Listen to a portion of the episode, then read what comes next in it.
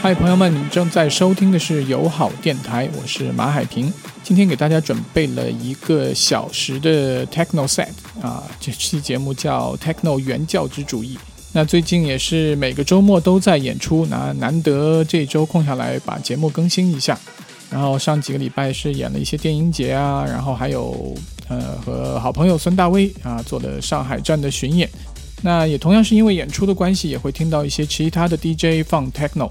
那 techno 这样的音乐经过三十年，也是一直在进化和转变。最近听了很多年轻 DJ 放的歌，我觉得他们对 techno 的理解可能比较片面，或者说他们只是接收到他们能接受到的一个信息，他们对 techno 没有一个整体的了解啊。其实我们一直在说啊，你在放歌的时候，你。呃，能听出来这个 DJ 到底听过多少歌，或者是他对音乐多少理解？那一个 DJ 站在 DJ 台上，其实背后要付出很多的时间努力。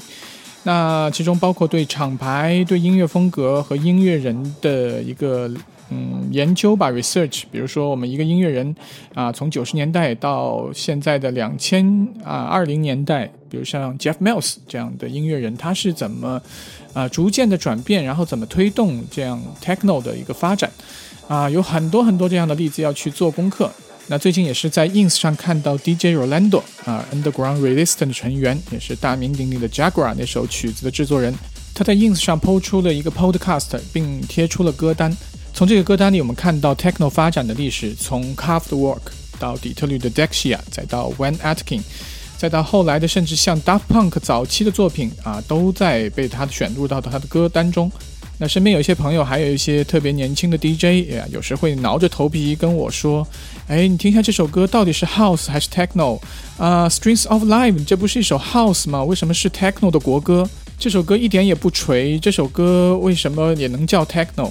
那我觉得大家可能把问题想的有点简单啊，一种音乐风格它形成是一个漫长的一个时间过程，不是你啊听两首歌就能完全理解的。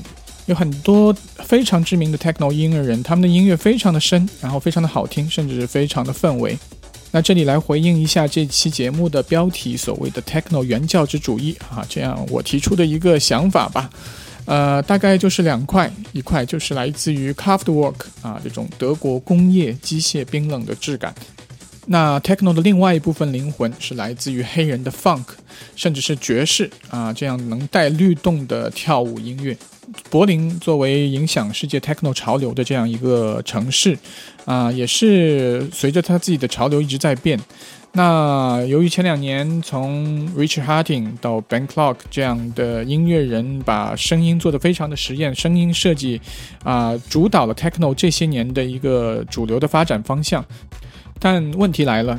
就是如果我们纵观这十几二十年的 techno 发展的历史啊，德国的 techno 其实潮流一直在变啊，从九十年代的 t r e s o 那种 funk 律动，然后到后来 Rich Harding 比较的 minimal techno、tech house 这样的音乐逐渐的分布开来。形成了 techno 的很多种可能性，这也是因为什么 techno 是一种非常前卫的音乐，因为它的可能性非常多。然后在不同的呃音乐家手里，它会形成不同的样子。那这两年啊，make techno black again 这样的呼声逐渐的又响了起来，像 Stingray 这种 electro 加 techno 的这样的一个表演方式被大家逐渐的被想起来。那我相信在这几年里啊，黑人像律动的那种 funky 的这种 techno 是一个未来的一个潮流。如果你是 DJ 或者你是一个音乐爱好者，我觉得可以从更广的角度来考虑这件事情。这一小时也是我受到了 DJ Rolando 的一些感召啊，他放的也是让我放到我心里去了。那也是做了这样一期的 set 啊，选了一些老的、新的 techno，但是。呃，都是有 funk 和律动的，希望你能听着耳机，戴着耳机啊，能摇摆你的身体。现在是北京时间二零二一年六月二十日的凌晨一点二十三分啊。其实我还看着欧洲杯呢，刚刚录完这个 set，打开我的电脑正在看欧洲杯啊。希望你在这个有球赛的这样一个季节初夏吧，能享受到 techno 带给了你的一些快乐。我是马海平，各位晚安。